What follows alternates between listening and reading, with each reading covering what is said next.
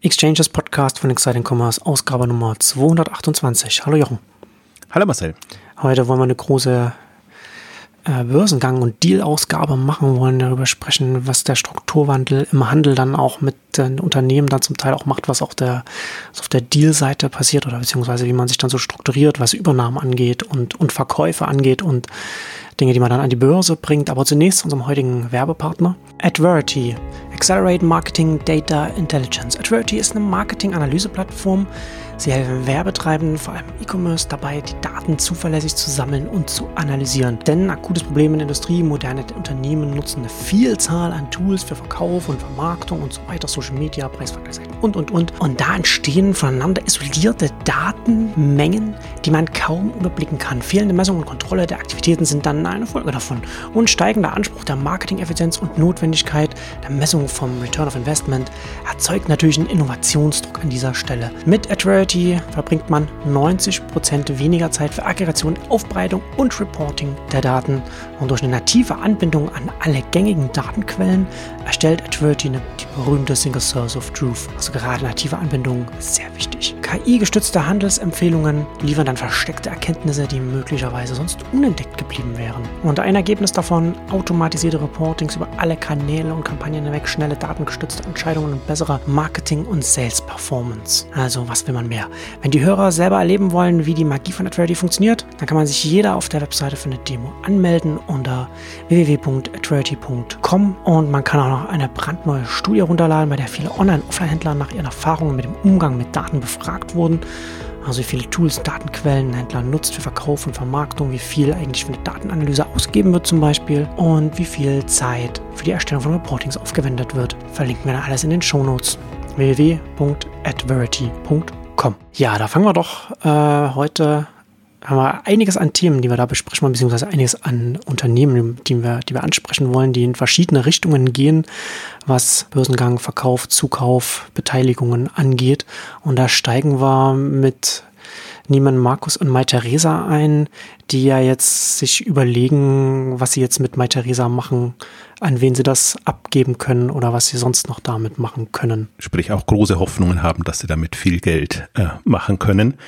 Ähm, Im Prinzip haben wir ja so zwei, zwei Richtungen, ähm, die einen verkaufen ihre Vergangenheit, die andere ihre Zukunft.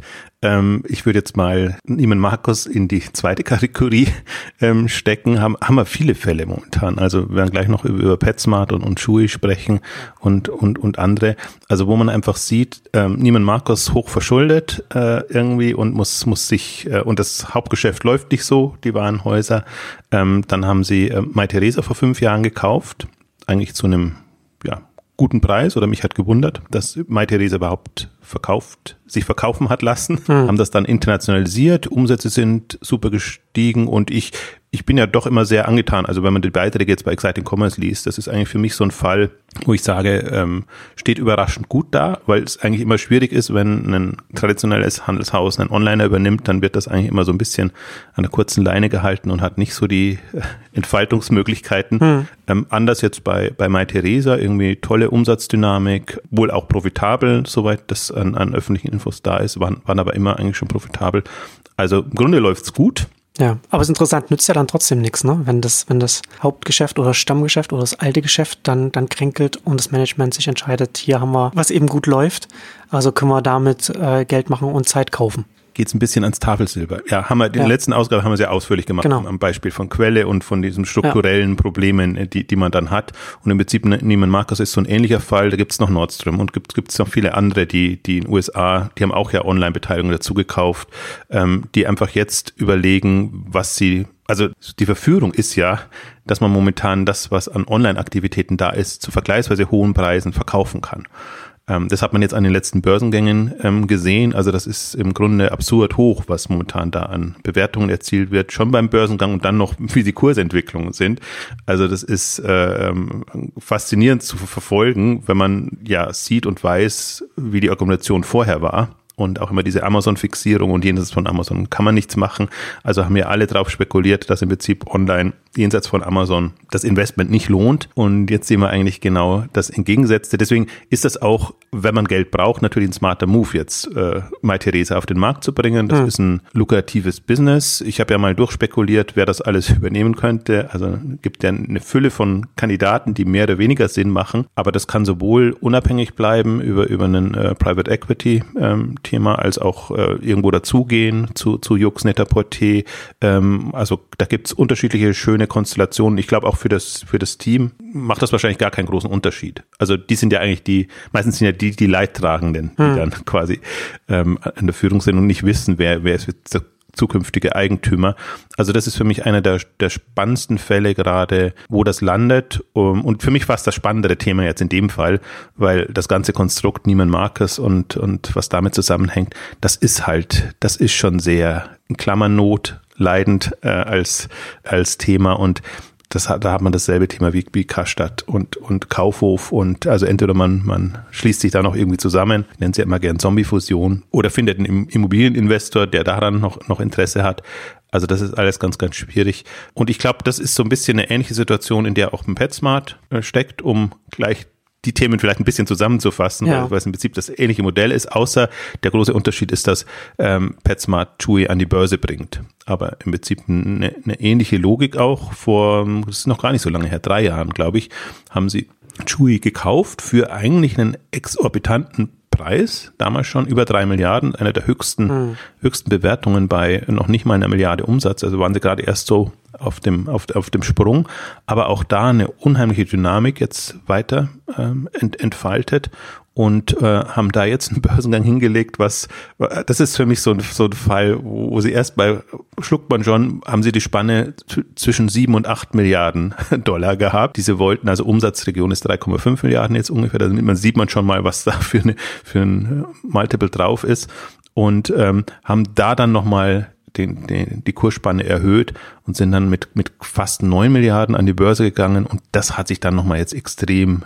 entwickelt. Also absurde Bewertung, jetzt wenn man es mal ganz nüchtern betrachtet, weil sowohl vom, ist zwar ein Wachstumsunternehmen, aber sowohl Umsatzmultiple ist äh, absurd hoch, äh, Gewinn macht Chewy nicht, also im Unterschied jetzt zu MyTheresa, aber es ist halt ein extremes Wachstumsthema, hat auch, und wir haben es ja in der Zo-Plus-Ausgabe ausführlich besprochen, eigentlich auch ähm, der Branche nochmal gezeigt, dass man durchaus im Premium-Bereich und mit einer sehr äh, Kundenorientierung, wenn man jetzt wirklich so die, die, muss man fast schon nicht mehr Tierliebhaber, sondern Tiernarren anspricht, die, die einfach da ihr, ähm, ihre Tiere umsorgen und diese Zielgruppe bedient Chewy gut und insofern ist das eine, eine spannende Geschichte. Also im Grunde mich freut es ja, wenn, wenn solche Unternehmen dann an die Börse kommen, weil das sind ja eigentlich so für mich die, die zukunftsträchtigen und ich finde es halt immer so ein bisschen schade. Es hat jetzt auch einige Übernahmen gegeben. Ähm, ähm Dollarchef, nee, nicht Dollarchef, glaube wie heißt das andere, Harris, ähm, die, die einfach von, von in der Regel ja Konsumgüterunternehmen übernommen werden und sind halt dann weg vom Markt. Oder Walmart ja. hat auch einiges ja. geschluckt.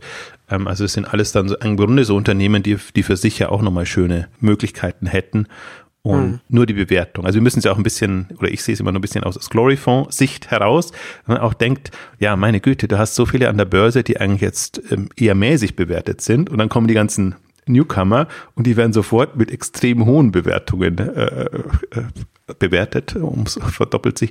Ähm, also das ist so eine, das ist gerade sehr irritierend, weil man ja denkt, du könntest ja, wenn du die bestehenden anderen, die schon an der Börse sind, kaufen würdest, hättest du viel mehr für dein Geld. Ähm, aber das ist dann so die, diese Hypewelle, die so ein Börsengang natürlich doch erzeugen kann. Genau, so eine, so eine Dynamik die dann, dann auch dann so, so eine Gruppendynamik, die dann auch entsteht. Das ist interessant, ne? Also, also äh, PetSmart äh, 2017 das übernommen und das jetzt das ist ja so drei Jahre ist jetzt ja auch nicht so eine, eine, so lange Zeit, ne? Und das dann jetzt an die Börse zu bringen, für Chewy natürlich dann eine, äh, eine schöne Lösung, ne? Also, dass man dann natürlich dann jetzt an der Börse ist und dann kann natürlich auch ein PetSmart, weiß nicht, wie viele Anteile sie dann jetzt noch haben, aber das sind an die 70 Prozent haben sie. Das ist ja dann, aber das ist ja dann flexibel, ne? Das kann man ja dann, das kann ja dann PetSmart entsprechend dann, wenn sie wieder Geld brauchen, entsprechend dann weiter rausgeben. Ja, also. Wie, wie, wie, wie, wie hat sich das denn für die gelohnt? Also, sie haben damals schon, es war eine große Übernahme, drei Milliarden. Was haben sie da reingeholt? An die 9 Milliarden sind sie an die Börse gegangen. Also die haben das wirklich jetzt, der Wert hat sich verdreifacht. Für sie hat sich jetzt in Anführungszeichen noch nicht komplett gelohnt, weil Chewy hat eine Milliarde ungefähr eingesammelt. Hm. Ähm, ein, ein, Großteil davon geht an, ähm, also ich glaube 700.000 waren es, äh, 700 Millionen waren es, geht an PetSmart. Ähnlicher Fall, auch hoch verschuldet und, und einfach im Private Equity Hand. Die waren früher mal an der Börse, sind dann von der Börse genommen worden in Ach, der PetSmart Hoffnung. selbst ist gar nicht an der Börse. Nee, nee, die sind Ah, nicht an der Börse. okay. Sind, sind, äh, sind inzwischen privat als, als Unternehmen. Und das war halt die Spekulation, dass man, dass man da im Prinzip mit einem, äh, ja, schon Marktführer oder gestandenen Unternehmen äh, aus Private Equity Sicht etwas machen kann, dass man eben online dazu kauft, dass man sich vergrößert oder sonst irgendwas macht. Aber im Grunde sind da die strukturellen Themenprobleme. Ja, ist auch interessant, ne? dass man dann festgestellt hat, das ist nicht die Lösung, das alles unter einem Dach so zu haben. Das, äh, da haben wir jetzt mehr davon, wenn wir das an die Börse bringen. Also ja, also offenbar wird es dann auch im Markt nicht so gesehen, also dass sich das gegenseitig befruchtet oder, oder dass, dass, dass, dass, dass ein das weiterbringt. Also ich glaube, da haben sich einige, einige spekuliert jetzt in den letzten fünf Jahren, die einfach immer noch gedacht haben, das ist eine Übergangsphase, sage ich jetzt mal, also die, die, die Schwierigkeiten im Stationären oder die Dynamik auch unterschätzt haben, dass, dass es nicht so schnell geht. Und jetzt ist ja, also gerade in USA und England werden wir dann auch noch dazu kommen, aber die, die Schließungen an, an stationären Läden. Das ist ja extrem angestiegen und das ist, das ist dann irgendwann eine Dynamik, der du nicht mehr entkommst. Und das ist nur das Irritierende, auch, auch jetzt in dem Fall natürlich wieder. Du verkaufst deine Zukunft, um quasi die Schulden der Vergangenheit ähm, zu decken. Du könntest ja auch das andersrum machen. Du könntest ja sagen, PetSmart wird Chewy und versucht PetSmart äh, noch an irgendjemand anderen zu verkaufen und das dann, das, das Problem dann lösen zu lassen, geht im Grunde natürlich nicht, weil deine Schulden ja bleiben. Also ähm, das ist schon, also ich sehe die Not, aber das ist zum Teil schon sehr verzweifelt, wobei ich jetzt in dem Fall sagen würde, da ist es jetzt sehr smart, weil, weil natürlich damit auch nochmal verdeutlicht wird, ähm, Chewy dürfte jetzt um einiges mehr wert sein als PetSmart, was umsatzmäßig natürlich äh, viel, viel größer ist. Also, dass man dann nochmal auch der, der, nicht der Öffentlichkeit, sondern vielleicht den Finanzinvestoren äh, verdeutlichen kann, was wir da was, die, was da wirklich da ist. Ne? Das würdest Ja. du nicht schaffen, wenn du nicht einen externen Investor noch mit drin hättest. Ja, wobei das ja man dann äh, entsprechend an der Bewertung ja auch sehen kann, dass die Finanzinvestoren und, und die Finanzanalysten da auch bei Chewy mehr Zukunft sehen als bei einem PetSmart. Also das kann man ja an der, sieht man ja an der Bewertung, ne? sonst hätte man ja das Multiple da nicht. Ja, aber jetzt kann man sich mal vorstellen, wenn wir jetzt komplett rauskämen, und ich glaube, jetzt sind sie bald, jetzt gehen sie fast Richtung 20 Milliarden an, an Bewertung. Also es ist wirklich, es war einer der absurdesten Börsengänge, der jetzt da war, als, als ob äh, Chewy Ja. das nächste Ja. Amazon wäre. Ja. Und das, das Geschäftsmodell ist zwar nicht schlecht oder wie sie dastehen, aber so smart ist das alles auch nicht, dass man jetzt so, hat sich so sehr eine hochgeschaukelt. Total. Also das ist natürlich auch dann der Vorteil, wenn du nur einen geringen Prozentsatz natürlich äh, an, an die Börse bringst, dann hast genau. du diese Effekte.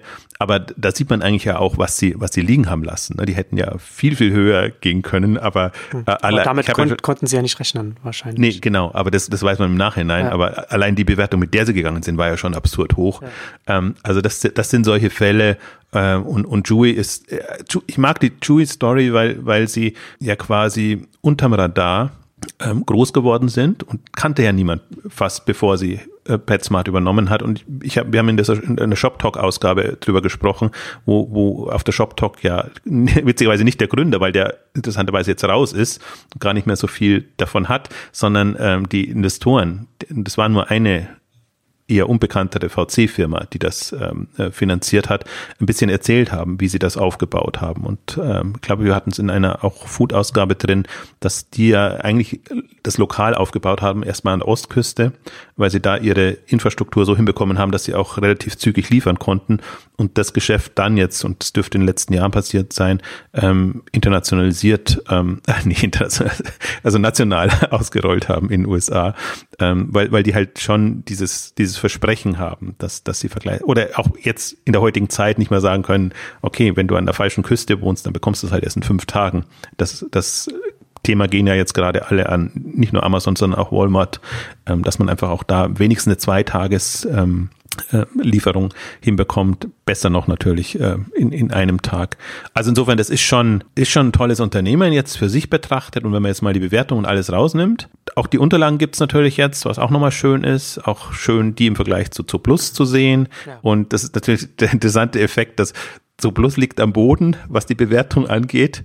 Äh, Hat jetzt ein bisschen auch profitiert davon, ist, ist nochmal 20 Prozent gestiegen, aber wirklich von, von wirklich am Boden liegend und ist nicht mal einmal Umsatz bewertet ähm, oder gerade um den Dreh und Chewy ist halt jetzt weiß nicht, sind halt fünf, sechs Mal so viel Umsatz.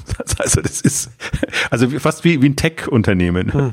wird das also gerade. Ist ja, ist ja auf jeden Fall auch schön, ne? gerade wenn man darüber nachdenkt, äh, Online-Handel in den USA, da war ja auch lange Zeit, da hatten ja alle Angst, dass das gar nicht geht, neben Amazon irgendwas anderes. Und das natürlich dann so als ein US-Unternehmen online und so, das ist natürlich dann schön zu sehen, wie das dann an, an, der, an der Börse dann angenommen wird. Also ist auch für mich ein bisschen eine Genugtuung, weil das ist ja genau die Hypothese, die, die ich oder wir seit Jahren vertreten, dass, dass das Ende der Fahnenstange nicht erreicht ist und diese Investorenskepsis, die jetzt jahrelange da war, in keinster Weise gerechtfertigt ist. Also A, weil das Marktpotenzial natürlich da ist, gerade der Shift offline zu online, wenn man sieht, wie viel da noch an, an Puffer da ist und dann diese, diese Mystifizierung von Amazon, dass man einfach das alles an Amazon misst und Amazon könnte auch Food, äh, also ähm, nicht Food, sondern Tierfutter etc. machen und könnte Fashion machen und könnte alles machen. Äh, jeder, der hochkommt, ist zwar ist quasi ein potenzielles Amazon-Opfer. Und ähm, die, diese Gegenthese, die ich, die ich ja vertrete, du hast gegen Amazon eine Chance, wenn du in bestimmten Nischenthemen reingehst und wenn du ein gewisses Umsatzvolumen erreichst. Und ab einer Milliarde jetzt im US-Markt hast du das halt erreicht. Und jetzt zeigen halt ein Wayfair, aber jetzt zeigt auch ein Chewy und, und zeigen auch andere, ähm, dass man da was machen kann. Die jetzt, weil sie fast so, das sind ja natürlich jetzt eine Größenordnung gekommen, wo sie vielleicht auch für Amazon als Übernahmekandidat nicht mehr so attraktiv sind. Aber um den zweiten Börsengang, auf den noch zu kommen, auch, auch kleinere, also ein Revolve Fashion ist jetzt ähm, an die Börse gegangen ähm, mit ähm, bisschen eine Milliarden, über eine Milliarde an, an Bewertung, 1,2 Milliarden waren es und aber auch extrem gestiegen, also bei drei Milliarden dann eine Woche später. Mhm. Also auch so, es ist momentan alles, was so im E-Commerce an die Börse geht, ähm, hat so diesen Effekt und ähm, Revolve ist spannend, weil das ist profitabel im, im Fashion-Bereich. Die haben sehr viel mit Influencern gemacht und versuchen sie aber auch gerade zu, so zu drehen, dass sie halt über eine, ja, ich sag mal, fokussiertere Strategie einfach auch ein, ein, ein Modesegment bedeck, äh, bedienen, was, was jetzt so ein äh, breiter gestreutes nicht, nicht machen kann. Also insofern für sich nochmal ein spannendes Unternehmen, profitabel geworden. Die haben zwei Anläufe gebraucht. Die, Im Herbst haben sie schon versucht, da war ja dann der große, große Börseneinbruch, ähm, haben sie es nicht mehr hinbekommen. Da sahen die Zahlen aber auch noch wirklich nicht so gut aus. Also da haben sie, was die Profitabilität angeht und alles, ist einfach jetzt in den in, in, in dem vollendeten Geschäftsjahr das sieht sehr, sehr viel besser aus und sind jetzt, äh, also haben gute EBITDA-Werte.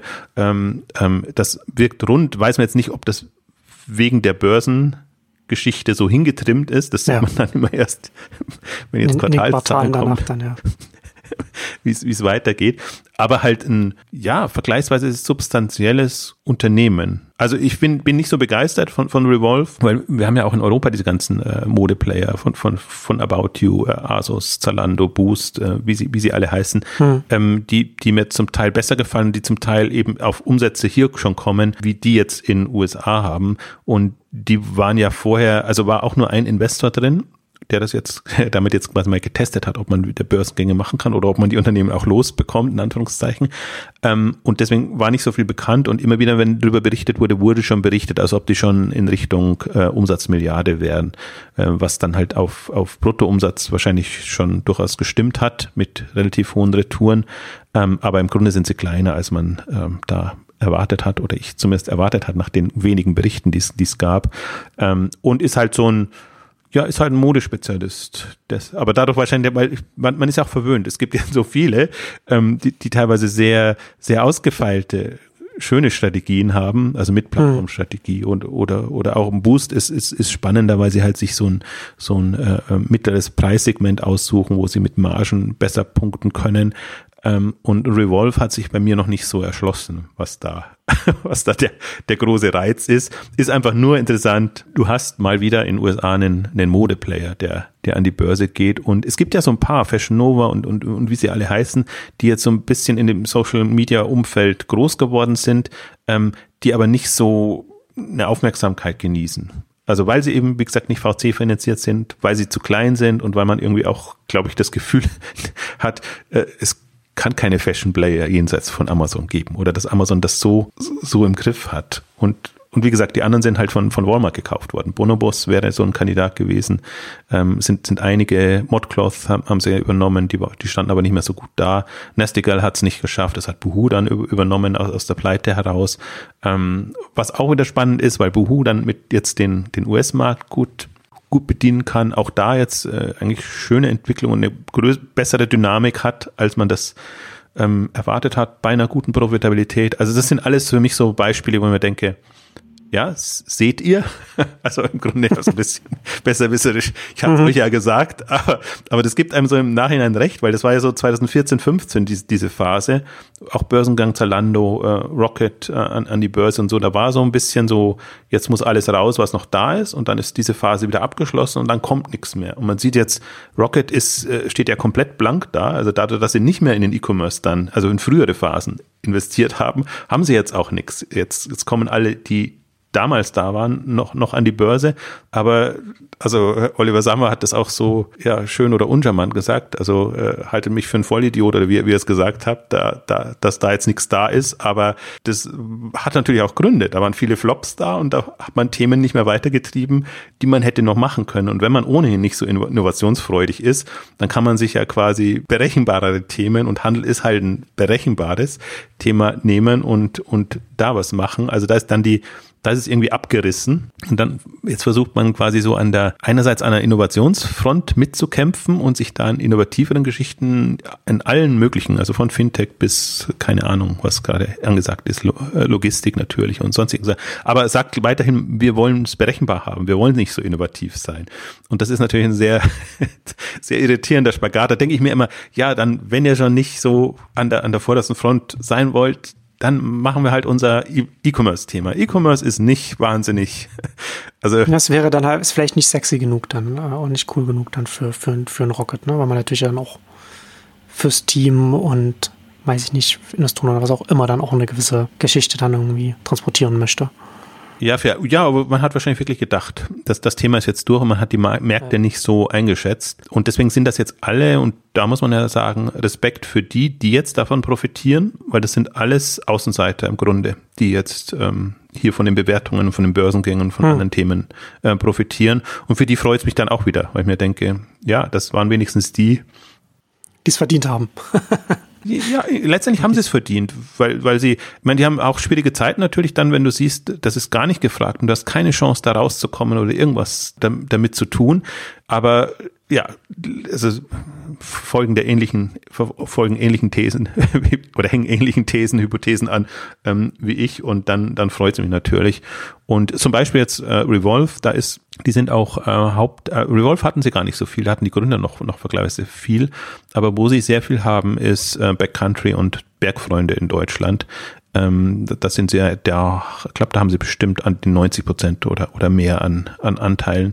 Und das sind natürlich dann die nächsten Kandidaten. Die laufen auch gut, also das ist auch sehr erstaunlich. Äh, also von Backcountry gibt es keine Zahlen, aber von Bergfreunde allein, wenn man sich die Zahlen anguckt. Also gute Wachstumsraten kommen jetzt auf die 100 Millionen ähm, Euro Umsatz hin, äh, expandieren, ähm, auch ein bisschen am, am, am Rande der K5 mich, mich mit denen unterhalten. International auch, also wo sie natürlich nicht mit Bergfreunde äh, agieren können. Ich habe die Namen jetzt nicht mehr präsent, unter welchen Marken das sie machen. Also das darf man auch nicht unterschätzen, dass die dann quasi eine europäische Internationalisierung ähm, vorantreiben und halt, also Backcountry wird auch jetzt so maximal so um die 500 Millionen sein, sage ich jetzt mal, also ähnlicher Fall hm. wie Revolve und dann halt ein Kandidat in einem Segment, Sport, Bergsport, was halt auch wieder so eine Nische ist, wo es darauf ankommt, dass du mit den Marken kannst, wo darauf ankommt, dass du die, dass ein Kundenverständnis hast. Also jetzt auch nicht wahnsinnig ausgefeilt und ausgeklügelt, noch sehr, sehr sortimentsgetrieben, aber auch offen für, und ich glaube halt auch da, das ist ja so meine zweite andere Hypothese, sobald du diese Schwellen erreichst, kannst du dir halt Gedanken machen, ob du dein Geschäftsmodell noch ein bisschen anders aufstellst, ob du Services anbietest, ähm, Eventgeschäft, äh, Bereiche. Also das, das sind an, das ist eigentlich so die, die, diese dankbareren ähm, Themen dann auch, wenn du in der Nische bist. Da musst ja. du nicht sehr handelsnah denken, sondern kannst du schon sehr zielgruppennah denken, was die Interessen angeht. Genau die Vorteile der Spezialisierung. Also ich finde es auf jeden Fall interessant. Äh, bin gespannt, wie, wie das, was das in den USA dann äh, langfristig, mittelfristig für Auswirkungen hat, dass da jetzt so die No Choose auch mit Revolve dann auch ein erfolgreicher Online-Handels-IPO-Börsengang dann da stattgefunden hat. was ich, wie sich das dann, dann von der Dynamik entwickelt wird. Aber es sind nicht, sind ja nicht die einzigen Online-Modehändler, äh, die da an die Börse gehen oder gehen wollen. Haben wir noch The, The Real Real und da werden wir schon über Rocket reden, auch äh, die Global Fashion Group, die auch an die Börse soll.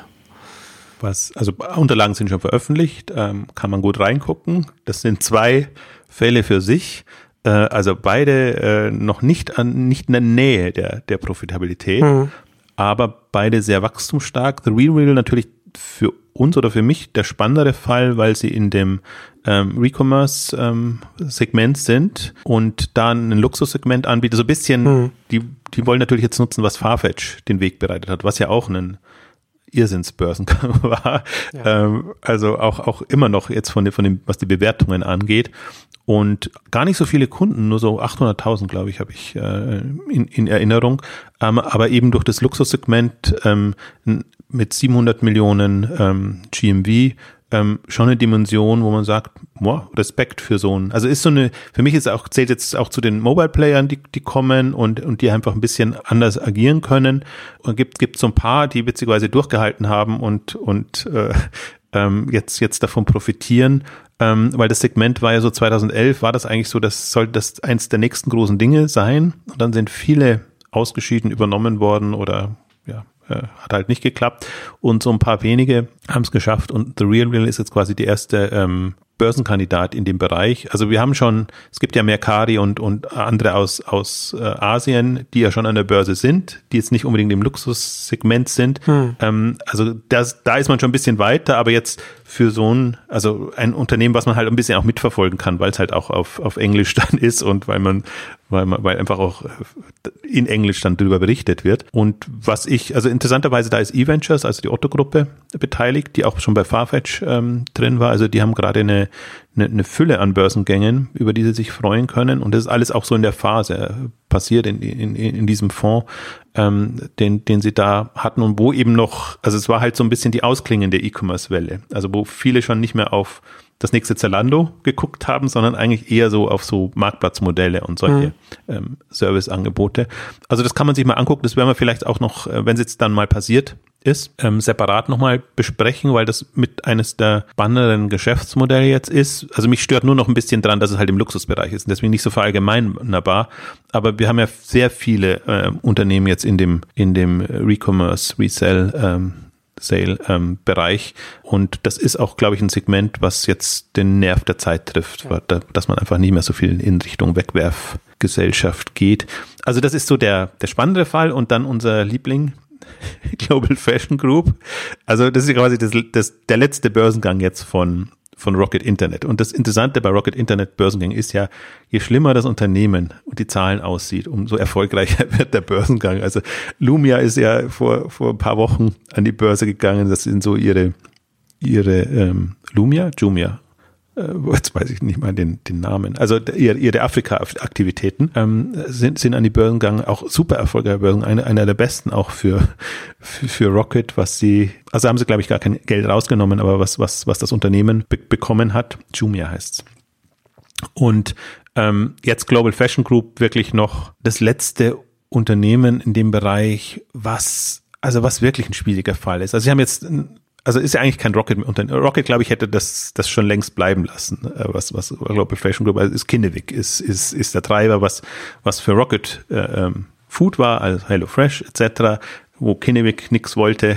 Das ist quasi das, die Global Fashion Group jetzt. Ähm, und deswegen treiben die das voran, haben auch das Management mit ihren Leuten da nochmal besetzt und ähm, versucht das jetzt auf Vordermann zu bringen, so dass es, also ich glaube noch nicht, dass es börsenreif ist, aber das ist halt jetzt gerade so an der Grenze. Also ist auch keinster Weise profitabel. Das ist so ein Mischmasch aus, aus Russland, aus, aus Südamerika, aus, naja. aus. Ist ja so ein, so ein Frankenstein-Monster, in, in, das dann die viele Unternehmen dann einfach reingeworfen wurden. Wir hatten ja, äh, die Bad Bank hatten wir es ja mal genannt, vor vielen Jahren beim, beim Börsengang von Rocket haben wir gesagt, jetzt haben sie das alles, ihre, ihre ganzen Einzelunternehmen so mal nochmal schön zusammengefasst unter einem Dach.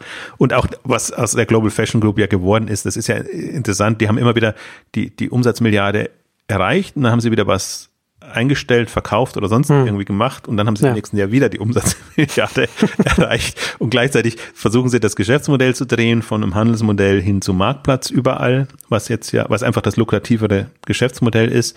Das heißt, damit ist, ist Umsatz schon mal runter und, und GMV hoch. Hm. Also das ist nicht, damit will ich jetzt nicht sagen, dass, dass, dass die nicht ihr Bestes versuchen, um das so hinzubekommen und dass die durchaus ja auch eine Umsatzgrößenordnung haben, aber die haben halt schon, also Russland. Also man muss schon sagen, der Werdegang der Global Fashion Group ist speziell. Als Unternehmen oder Unternehmensgruppe, wie auch man es nennen möchte. Der ist sehr speziell. Und also wenn man es jetzt nicht Bad Bank nennen will, aber so Auffangbecken für alles, was so noch da war im Modebereich. Im Prinzip sollte ja das das Zalando international global werden. Und jetzt ist es, sagen wir mal, sehr punktuell ausgerichtetes äh, ja. Modeunternehmen, was äh, bestimmte Regionen jetzt durchaus ausspart. Also wo man sich auch versucht hat und wo es halt dann gar nicht so richtig ähm, geklappt hat. Also, aber ja, also aber ich, also die haben jetzt im Börsengang schon angekündigt, am, am 27. Juni ähm, soll das dann erfolgen, wollen auch ihre 300, äh, da, da, da scheiden sich die Geister, 300 bis 400 Millionen ähm, einsammeln. Also schon, schon eine ganze Menge. Also nicht so viel wie Jumia, aber doch immerhin. Und für so ein, also also das ist für mich ja immer das Faszinierende, dass man so ein Unternehmen dann auch pitchen kann und verkaufen kann. Und ähm, ja, und man sieht aber gleichzeitig ja, dass Rocket aus allen, die dann an der Börse sind, nach einer Frist von einem sechs Monaten oder wie auch immer die dann jeweils ist, rausgehen. Also haben wir jetzt Westwing eigentlich komplett zurückgeschraubt bis auf Mini-Prozente. Ähm, HelloFresh ähnlich, Home24 geht's auch zurück. Ähm, Juma ist jetzt noch zu jung an der Börse, äh, Global Fashion Group. Also die haben unheimlichen Cash. unheimlich, nicht Cash-Bedarf, sondern wie sagt man, unheimlich viel Cash da auf der Bank liegen. Über drei Milliarden jetzt schon und äh, können das alles noch gut verkaufen. Also haben jetzt auch nicht unbedingt immer zum Höher Höchstkurs verkauft. Ne? Also bei, bei, bei Home24 oder Westwing sind sie ja eigentlich heraus, als die jetzt vergleichsweise am Boden lagen und liegen, weil sie eben keine so guten Zahlen geliefert haben nach, nach dem Börsengang. Aber das ist halt, also heute ist nicht die Zeit, um über Rocket äh, zu sprechen, aber das ist auch nochmal, auch nochmal speziell. Aber die, der, der Punkt ist einfach, wir bekommen jetzt da quasi das letzte E-Commerce-Unternehmen noch auch an die Börse. Und damit wären das jetzt, äh, haben wir sie alle erwähnt, vier ja, vergleichsweise dicke Börsengänge, die da jetzt in relativ kurzer Zeit ähm, da waren. Also Chewy, äh, Revolve, The Real Real und, und Global Fashion Group. Also ist schon, ist schon bemerkenswert jetzt was. Und ist ja durchaus eine, also gerade geht's gut, aber eine wackelige Börse momentan. Aber im Grunde ist sie immer wackelig. Also wenn man, wenn man drei, vier Wochen weitergeht, dann kann das schon wieder ganz anders aussehen. Also nutzen gerade die Gunst der Stunde, um, um, um das hinzubekommen. Und dann ist ja das Spannende eigentlich, äh, A, sind sie öffentlich und öffentlich verfolgbar und B, ja. können sie dann auch weiteres Kapital einsammeln, wenn sie, wenn sie strategische Ambitionen haben. Das finde ich eigentlich immer mit das Spannende. Das hat man jetzt an Accordo gesehen, das hat man, also Zalando hat nichts neu eingesammelt, aber wenn man sieht, wie, wie Zalando die Strategie gemacht hat, wie die ganzen Shop-Apotheke und Doc Morris ihre, ihre Strategie jetzt für 2020 vorgestellt haben, äh, also kann man, kann man, oder Zo Plus jetzt nach, nach 20 Jahren, nochmal versucht auf andere Weise ähm, da, da in die, in die Zukunft zu gehen. Äh, Wayfair greift enorm an. Also diese ganzen äh, Unternehmen, die man dann hat und wo man einfach auch dann ja einerseits immer denkt, das ist wirklich Exit, ähm, aber andererseits bietet das einfach so enorm viele Möglichkeiten. Und für mich das, das perfekte Beispiel jetzt in letzter Zeit war einfach, haben wir auch ausführlich drüber gesprochen, wenn, wenn Okado jetzt quasi nach auch 20 Jahren nochmal 750 Millionen ähm, einsammeln kann durch einen geschickten Schachzug. Mhm. Und man sieht, was die jetzt machen. Die, die nicht nur Infrastruktur investieren, sondern eben auch ähm, in, in neue Geschäftsfälle investieren. Äh, Dominik Locher hat es auf der K5 gesagt, Ro Robotic Commerce, im Prinzip die ganze Automatisierung mhm. im, im Supermarktbereich, ähm, was, ich glaube, das Schlagwort hat er erfunden.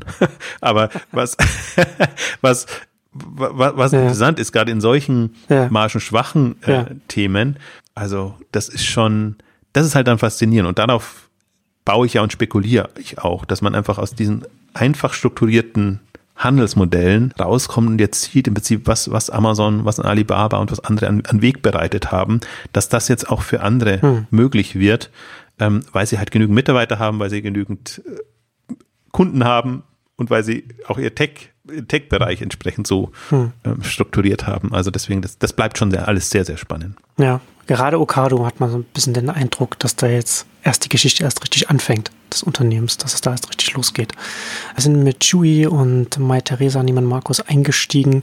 Da ging es bei beiden da so um diesen, wie hast du es gesagt, man, man verkauft die Zukunft, um die Vergangenheit zu retten. Und da kommen wir jetzt so ein bisschen zu dem gegenteiligen Beispiel. Äh, Majestic Wine und Naked Wines, das kannte ich jetzt vorher auch nicht, bevor du das nicht gesagt hast. Da muss ich auch erstmal recherchieren. Also die meisten Hörer werden das auch nicht kennen. Majestic Wine, ganz klassischer Weinhändler mit, mit Läden, hat 2015 Naked Wines übernommen. Äh, und ich fand das damals schon, äh, als, ich, als ich das jetzt so recherchiert habe, fand ich das ganz interessant. Im Zuge der Übernahme des Online-Weinhändlers hat dann der Gründer des Online-Weinhändlers dann das Gesamtunternehmen übernommen und, und, und führt das dann. Und äh, jetzt wird quasi das Altlastengeschäft, sage ich jetzt mal negativ, zurückgefahren, abgestoßen, verkauft. Was ist da jetzt, was passiert jetzt als nächstes da? Genau das. Also die, wobei Naked, Naked Wines ich eigentlich von Anfang an verfolge, weil das ein Abo-Modell im Weinbereich hm. war. Zum Teil lief es auch unter Crowd-Finanzierung etc. Also weil, weil du da halt sehr mit mit den Winzern arbeitest und und und sich und lange, lang, also es ist so ein Abo-Modell, wo du halt längerfristige Verträge eingehst und, und du den Wein garantierst. Jetzt gar nicht so, so heftig, aber halt ein anderes Modell, wie man, wie man Wein online verkauft. Also insofern war das für sich immer schon ein, ein spannendes Geschäftsmodell aus England heraus. Ähm, dann hat es mal kurze Zeit äh, ähm, wie heißen sie, WIV, weiß ich jetzt gar nicht, wofür das jetzt insgesamt stand, in Deutschland ein bisschen Anteile gehabt, die haben es dann auch wieder verkauft, also sie werden wieder beim Thema Zukunft für die Vergangenheit verkaufen, jetzt sind sie zum Teil mit Teilen ihres Reiches in die Insolvenz gerutscht oder ähm, ähm, haben gerade extreme Schwierigkeiten, also einer der großen deutschen ähm, Weinplayer.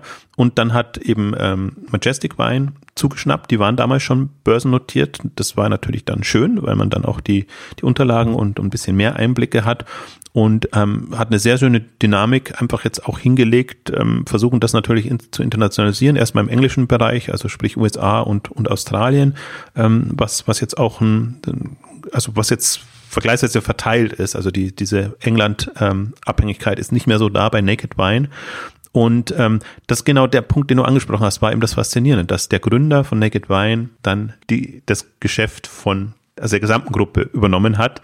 Und das müsste öfter passieren, denke ich mir oft. Was wäre, wenn, wenn, wenn Tarek Müller oder Florian Heinemann äh, die Otto-Gruppe führen würde? Ja. Würde man dann nicht eher entscheiden, dass man Otto zurückfährt und auslagert, anstatt sich aus, aus About You zurückzuziehen und quasi mehr in die, in die Zukunft äh, zu gehen, ähm, als, als da jetzt äh, aus, aus einem aus einem nostalgischen Verständnis heraus an seinem bestehenden Geschäft festzuhalten. Ich glaube, da tun sich eben so Gründer oder die aus einer Online-Sicht kommen, sehr, sehr viel leichter. Ja. Ähm, den Fall hat man natürlich oft nicht. Also deswegen das, das passieren halt diese ganzen Geschichten, dass man die Online-Aktivitäten kann man schneller abstoßen, weil da hat man keine Immobilien und Verträge oder sonst irgendwas. Deswegen ist man da immer leichter bei der Hand, um, um eine schnelle Lösung zu finden. Und das, das ist jetzt einfach das Interessante. Also die haben jetzt also das, das lief auch alles nicht gut und, und deren Weinläden tun sich auch wirklich schwer jetzt und die sind durchaus an den, ähm, also High Street heißt das ja immer in England, also an den, an den, an den Fußgängerzonen und, und alles, was damit zusammenhängt. Ähm, also das funktioniert auch, also im, im Rahmen dessen noch. Also es ist jetzt nicht, dass es unprofitabel, total unprofitabel wäre, aber die haben, tun sich halt wirklich schwer und die müssen jetzt entweder Richtung Sanierung gehen und irgendwie Teile der Filialen streichen oder wie auch immer machen, aber oder sie geben es eben an jemanden ab, der dann mhm das natürlich dann machen muss oder das mit irgendwas fusionieren kann. Also das ist ja ist noch nicht komplett verloren, diese, diese Aktivitäten. Aber wenn du jetzt wirklich sagst, was, was ist Zukunft? Und das Interessante für mich, und deswegen ist es auch im, im Glory-Fonds ähm, drinnen, als sie das bekannt gegeben haben, weil die Bewertung von der, der Gesamtgruppe ist nicht höher als das, was das Online-Geschäft ausmacht. Also hm. im Prinzip so ein bisschen wie bei, hm. bei The Economy oder, oder, oder, ja. oder Media Saturn, dass im Prinzip, die, die, wenn du die Börsenbewertung anguckst, dann ist das im Grunde repräsentiert das nur das Online-Geschäft. Und. Filialen hm. sind eigentlich auf Null. Also wenn man ja. böse ist, können wir sagen, das sind schon abgeschrieben, investorenseitig. Aber also, also gibt ja Sinn, ne? also weil Börsenbewertung sich daran ausrichtet, wie sich künftig das Geschäft entwickeln wird und nicht, wie es heute aktuell aussieht. Ja, also und deswegen konnte man den Schritt eigentlich ganz gut machen, obwohl es noch nicht verkauft war, dass man sagt, ja. okay, zu dem Kurs kann man das doch reinnehmen. Ähm, das, das repräsentiert gut oder nicht mal ganz das, das Online-Geschäft, also Naked Wines, hat eine, eine, eine Wachstumsdynamik, wie wir es ja einfach auch, auch sonst haben bei den Unternehmen, 20, 25 Prozent ähm, mindestens.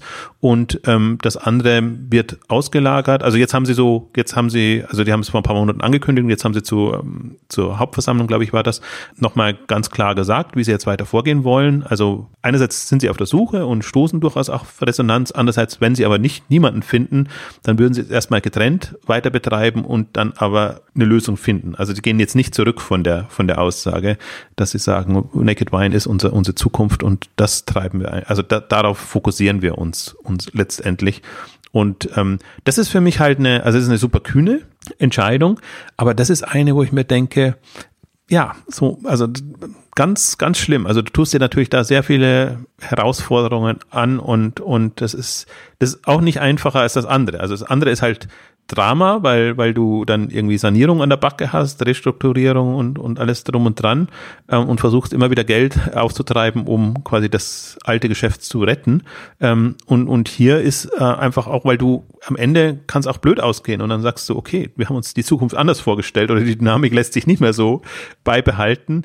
Aber ist natürlich, hm. ist, ist mindestens so riskant, aber ist natürlich aus meiner Sicht zukunftsträchtiger, weil du dann zumindest eine Chance hast, online getrieben dich da ähm, am Markt zu positionieren. Und gerade das finde ich halt toll, weil es als Geschäftsmodell auch nochmal anders ist. Das ist nicht ein äh, x-beliebiger Weinhändler, Einkauf, Verkauf, sondern das ist ein sehr sowohl Richtung Produzenten als auch Richtung Kunden sehr enge Kundenbindung, auch eben mit den schönen Effekten, die wir ja auch bei, bei anderen haben, die auf, auf, auf Wiederbestellung setzen, dass einfach die Kohorten berechenbar sind. Stabil hätte ich jetzt was ja. gesagt, aber stabil kann man jetzt ja. nicht drauf bauen.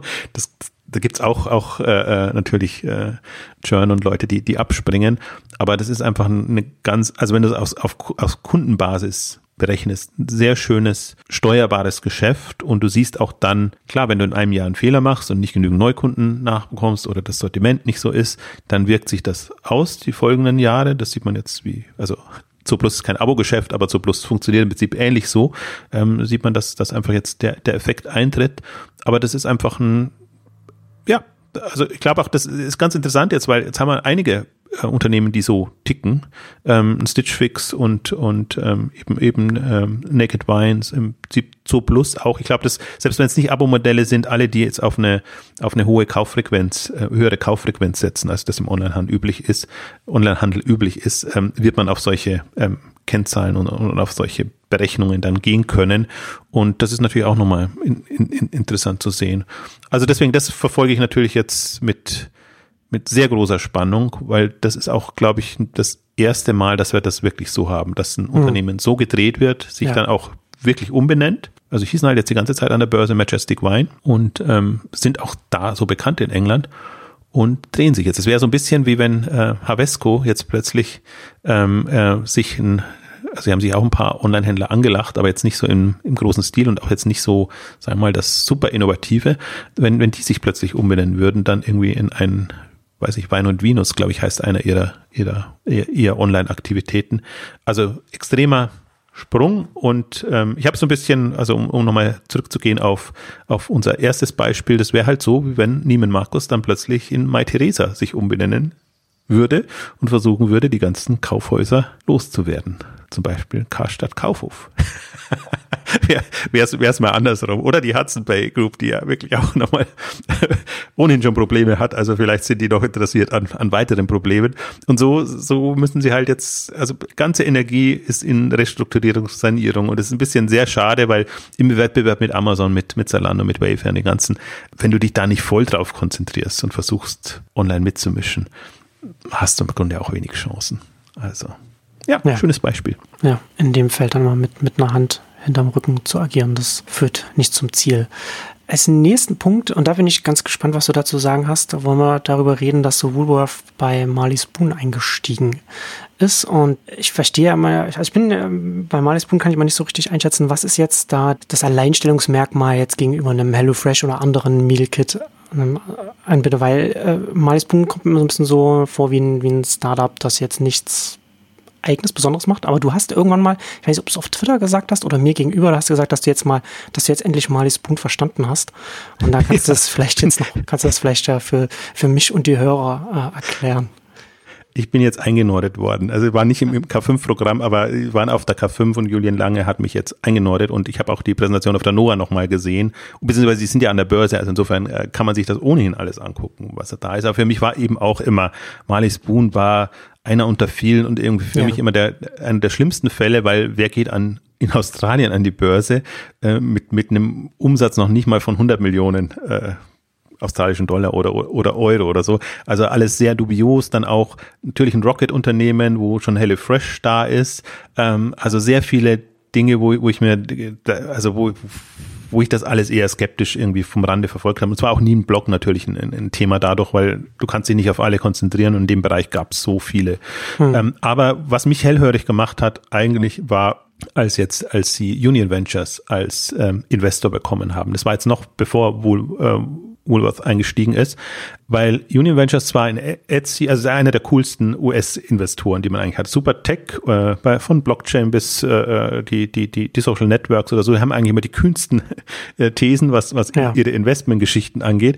Und plötzlich hörst du, dass die da einsteigen. Und das ja, ein sehr, also sie haben natürlich Etsy schon gehabt und haben andere E-Commerce-Aktivitäten gehabt, also haben da einen Hintergrund und haben da schon anklingen lassen. Und das ist jetzt eigentlich ganz interessant, dass die und das zahlt eigentlich auf das ein, was, was wir vorher gesagt haben, dass die E-Commerce jetzt als Thema offenbar wiederentdeckt haben, bei einem neuen Fonds, die sie auf, den sie aufgelegt mhm, haben. Also okay. Die anderen konnten sie gar nicht so machen. Und ähm, offenbar haben, waren die Gespräche schon immer da, dass sie bei Miley Spoon einsteigen wollten, konnten, aber mit den bisherigen Fonds, die waren war eigentlich, war das Thema nicht, nicht so da. Und offenbar haben sie jetzt da auch das, das E-Commerce-Thema wieder da, was ich einfach super spannend finde, weil da hast du einen der coolsten Tech-Fonds, die jetzt wo das Thema durch ist. Und alles ist ja da an dem Thema durch. Ne? Also E-Commerce vermeintlich durch, die, die, die Meal-Kit-Geschichten schon gleich dreimal durch, mit, mit Blue Apron äh, als, als Flop äh, und, und, und sehr vielen Exits in dem ganzen Bereich. Also das macht einen natürlich hellhörig, wenn dann so ein ja prominenter und auch angesehener Investor hm. plötzlich dann da reingeht. Also das war die, die erste große, große Frage. Und was ich mir jetzt erklären habe lassen, ist, dass Marley Spoon einfach nochmal ein stärkeres Augenmerk drauf hat, auf was sind wirklich die Zielgruppen, die auf solche Meal Kits stehen. Also sprich, dass die eher davon ausgehen, dass das sehr ja, kochaffine Leute sind und also nicht die, die Masse, sondern sie versuchen sich eher auf die zu konzentrieren, die wirklich das leben und nutzen und die einfach auch Abwechslung brauchen. Und deswegen sind, ist ihr Augenmerk eigentlich auch drauf, nicht nur die Mini-Auswahl zu bieten, die, die andere bieten, hm. wo es dann sehr schnell langweilig wird für eigentlich deine Top-Zielgruppe, die, die gerne mehr machen würde, sondern das ist so ihr Augenmerk, das, das eine. Das andere haben sie im Prinzip ähnlich wie, wie HelloFresh auch, dass durchaus auch darum geht, um, um ähm, Abfälle zu vermeiden im, im Supermarkt etc., weil das alles sehr, ähm, also für, für das Kochen entsprechend vorbereitet wird und äh, keine, keine Abfälle entstehen. Deswegen sind sie auch starke Kritiker und jetzt wird es eigentlich spannend, äh, wenn, wenn man denkt, dass sie Woolworth reingenommen hat, was ein Lebensmittelversendler in, in äh, Lebensmittelhändler in, in, in Australien Australien ist, ähm, dass, dass sie es absurd finden, diese ganzen Übernahmen, die klassische Supermarktketten jetzt gemacht haben. Die haben sich ja alles Mögliche geschnappt äh, in in USA, ähm, weil und hat das sehr schön auch ein, ein Bild auf der Noah gezeigt, dann die, die verkaufen sich natürlich nicht aus an dem Tag. Das sind dann auch wieder Abfälle da. Und dann kriegst du plötzlich zwei für zwei für einen Preis und und und so mhm. so Rausverkaufsgeschichten, äh, damit sie es noch losbekommen. Und er sagt, das ist genau der der Reiz des Geschäftsmodells, dass man eigentlich auch an den an an an an diesen Aspekt appellieren kann, dass das weitaus weniger Abfälle da sind, wenn man wenn man sich das so organisiert. Und also deswegen das war so irritierend, weil auf der K5 war noch die Rede davon, nee, niemals würden wir irgendwie mit Lebensmitteln, Supermarktketten etc. zusammenarbeiten, weil das macht einfach keinen Sinn. Die würden es immer in Läden, Laden bringen würden und würden eigentlich hm. wollen und würden nicht das Geschäftsmodell voranzutreiben. Und jetzt haben sie den, den Woolworths-Deal bekannt gegeben. Aber da muss es tatsächlich jetzt auch so sein, dass es nicht darum geht, dass Marley Spoon in die Läden kommt, sondern dass die für ihre Klientel noch andere Angebote bieten wollen. Und die haben jetzt mal so eine Minderheitsbeteiligung, ähm, Minderheitsanteil übernommen und ähm, jetzt können sie es ja ausprobieren, ob das dann wirklich so klappt. Also zwei Geschäftsmodelle, die nebenher laufen. Und natürlich kann ein Woolworth das promoten und, und, und kann die Leute darauf hinweisen. Aber das war für mich halt interessant, auch nochmal zu hören, dass, dass sie vom Geschäftsmodell nicht abweichen können. Also deswegen, das sind so die, also von den dreien sind für mich die zwei wichtigsten, sind eigentlich so diese, diese super Zielgruppenfixierung oder sagen wir von den vier sind drei wichtig. Der Investor finde ich super spannend, weil das auch nochmal eine Ambition verdeutlicht. Und jetzt der, der Einstieg da, äh, nochmal einen Partner reinzunehmen, beziehungsweise, auch, beziehungsweise halt eben auch nochmal Geld zu bekommen. Das war jetzt, der zweite Teil, hatten sie schon angekündigt, dass sie an der Börse, sie müssen sie das ja alles auch ankündigen, hatten sie schon angekündigt, dass sie mit einem zweiten Investor noch in Verhandlungen sind, der ihnen zum Teil in Anführungszeichen Rocket-Kredite ablöst und eben auch neues Kapital reinbringt. Das war jetzt das. Und deswegen ist das für mir jetzt in der Relevanz sehr weit nach oben gerutscht. Weil ich dann einfach, und ich, ich spüre auch eine Ernsthaftigkeit bei denen. Also das war so ein zweites Thema, wo ich mir denke, meine Güte, wer da jetzt so spät noch irgendwie auf das Thema einsteigt und nicht wirklich, also was soll das? Also, mich war es überhaupt nicht verständlich. Und jetzt macht es für mich irgendwie mehr Sinn und jetzt ist im Grunde auch so ein Kandidat, wo man sagt, die sollte man eigentlich ähm, beobachten, weil sie bestimmte Dinge anders angehen. USA zum Beispiel haben sie die Kooperation mit Martha Stewart, haben sie schon länger und, und immer, hm. ähm, sind sie da vertreten. Dann haben sie Dinnerly noch als ihre ihre günstige Linie und äh, ich möchte jetzt nicht auf die Rivalitäten, ich weiß noch nicht, ob ich darauf eingehen will, die Rivalitäten mit HelloFresh eingehen sozusagen, wer da wen inspiriert. Hm. Äh, das, das, das ist dann immer so, das geht schon fast ein Klatsch und Tratsch rein, würde ich jetzt mal, mal verkneifen. Also eine Rivalität ist da und man versucht eben, ja, mehr oder weniger geschickt da in dem Segment eine Positionierung hinzubekommen, die funktioniert. Aber wenn man jetzt mal sagt, also jetzt hat man im Prinzip drei Fälle an der Börse, ein Blue Apron, ein HelloFresh und ein, und ein äh, Marley Spoon. Also Blue Apron ist ein, also ist ganz schlimm und ich warte immer drauf, bis, bis HelloFresh sich das schnappt oder, oder irgendwas passiert. Also ich glaube nicht, dass die da wieder rauskommen. HelloFresh steht vergleichsweise gut da, hat eine unheimliche Dynamik, ist natürlich auch in einer ganz anderen Umsatzregion hm. ähm, als, als Marley Spoon. Und Marley Spoon ist so ein bisschen der, ja, Hidden Champion fällt mir jetzt bloß ein. So, so weit würde ich jetzt nicht gehen. Der interessante Underdog vielleicht. Der interessante, das ist ein schöneres Wort. ja, genau. Ähm, weil, weil es hat alles schon was für sich ja. was sie da machen und wie sie sich präsentieren. Okay. Für meinen Geschmack sind sie noch ein bisschen zu klein. Ja. Also da, das ist das Einzige, was mich noch so irritiert, dass ich mir denke, ja, das ist alles irgendwie nachvollziehbar. Ähm, aber auch weil sie zum Beispiel sehr stolz auf ihre Produktion sind und die Flexibilität ihrer, ihrer Produktion und solche Themen, wo ich mir auch denke, ja, ja, der Umsatzregion ist das wirklich schon so relevant, aber das zeigt ja, wo sie hinwollen und hm und wo sie investieren und wie sie, wie sie den Markt weiterentwickeln wollen. Also ich glaube jetzt auch nicht unbedingt, dass Marley Spoon irgendwie der, der, der große Renner am deutschen Markt ist. Die haben halt jetzt, Australien ist es omnipräsent. Also in, in, so wie ein HelloFresh hier oder auch in den USA verfolgt, verfolgt einen dort äh, Marley Spoon äh, von, von Bus, äh, Bussen, die sie angemalt haben, bis zu, also im Grunde sehr, sehr präsent. USA ist noch ein Markt, natürlich ein, ein extrem lukrativer. Und jetzt bin ich sehr gespannt. Also diese Konstellation jetzt zu haben, du hast diesen US-Tech-Investor drin, von dem ich jetzt auch noch mehr erwarte eigentlich. Bin ich jetzt wirklich gespannt, ob die wirklich nochmal schöne E-Commerce-Investments machen und wo sie dann reingehen. Ähm, also vielleicht auch durch das Themen, die im Grunde schon totgesagt wurden, was jetzt so Milkit wäre für mich. Also Timing ist ganz irritierend und auch weil sie eben schon an der Börse waren äh, und, und im Prinzip jetzt als öffentliches Unternehmen nochmal einen Grunde Frühphasen Wachstumsinvestor da, da reinholen.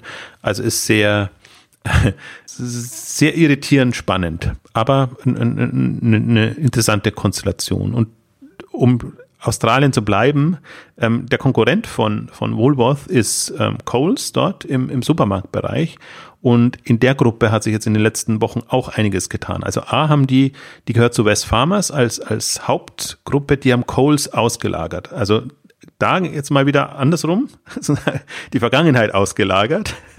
Und äh, also ganz im, im meinem Sinne, sage ich jetzt mal, also ähm, andersrum als, als, als die anderen, wobei West Farmers schon noch also die haben noch sehr viel andere Vergangenheit da auch drin, muss man schon auch sagen. Also die, die kennt man meistens aus den USA, Target, Kmart, äh, die, hm. die, die australischen ja. Ableger davon, die sind da noch drin, also haben schon ja Schwierigkeiten da drin. Aber ich glaube, so ein Coles, was als Supermarkt ja funktioniert, auch durchaus mit lieber Service und, und allem hat.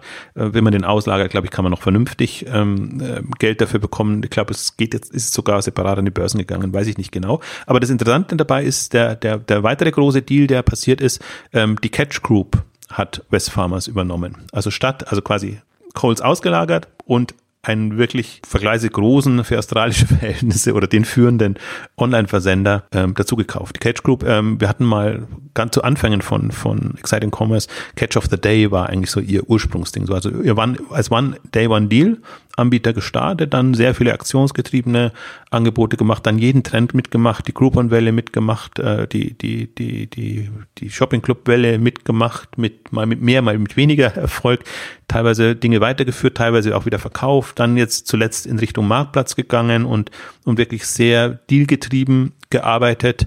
Ähm, der Kaufpreis war überschaubar mit 200 Millionen aus, aus meiner Sicht. Also es war jetzt nicht so ein, ich bin da immer zum Teil enttäuscht dann auch, was welche Bewertungen dann Unternehmen bekommen, die durchaus ja eigentlich gut dastehen. Also hm. vielleicht ist das dann wieder eine, eine EBITDA-Bewertung gewesen, die nichts mit einer Wachstumsbewertung zu tun hat.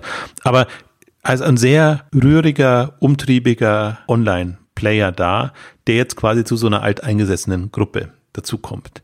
Und genau diesen Austausch. Und da finde ich, finde ich spannend, dass man da wirklich das Gefühl hat, da versucht man jetzt wirklich, ähm, ja, diesen Strukturwandel hinzubekommen aus, aus vergangenen Themen raus, aus zukünftigen Themen rein. Nicht komplett ex und hop, weil man ja immer noch Beteiligungen hält dann. Aber das sind für mich so sehr interessante Fälle. Und das hat man halt gerade sehr viel von, von, von eben Neiman Marcus angefangen, jetzt bis eben da. Also das ist auch nicht so ein, interessanterweise auch nicht so ein, wir haben in Deutschland haben wir ja eher das Zerschlagungsthema oder Moment momentan, wenn du die Metro-Gruppe anguckst, wenn du hm. die ehemalige Douglas Holding anguckst, ähm, an, andere Geschichten. Also nicht nur Zerschlagung, sondern auch wirklich wieder Aufbau im, im, im gleichen Moment. Und da ist für mich jetzt das eigentlich so ein spannender Fall. Also hat wieder zwei Fliegen mit einer Klappe. Natürlich dadurch, dass die jetzt von den Börsenunternehmen notierten Unternehmen übernommen wurden, hast du auch Einblicke in die Zahlen, also kann man das ein bisschen besser mitverfolgen, aber eben dann auch, wie, wie dieser, dieser Wandel dann in dem Unternehmen erfolgt. Also das ist für mich nochmal die, also Australien ist immer weit weg und hat jetzt auch keine in dem Sinne große Relevanz. Man tut sich auch mal schwer, das dann auch einzuschätzen. Ja. Aber wenn du einfach mal siehst, wie gehen so Konzerne und, und hergebrachte Holdings, Unternehmensgruppen damit um, das ist schon, also hat mich überrascht. Das war, weil, ich dann erst, also Catch Group kannte ich natürlich, weil ich kenne natürlich immer die Onliner und nicht die, die Offliner. Und dann gehst du da erstmal, gehst du dem nahe und dann siehst du halt wirklich seit einem Jahr komplett Umwälzung, also was die da alles an, an Meldungen dann rausgehaut haben.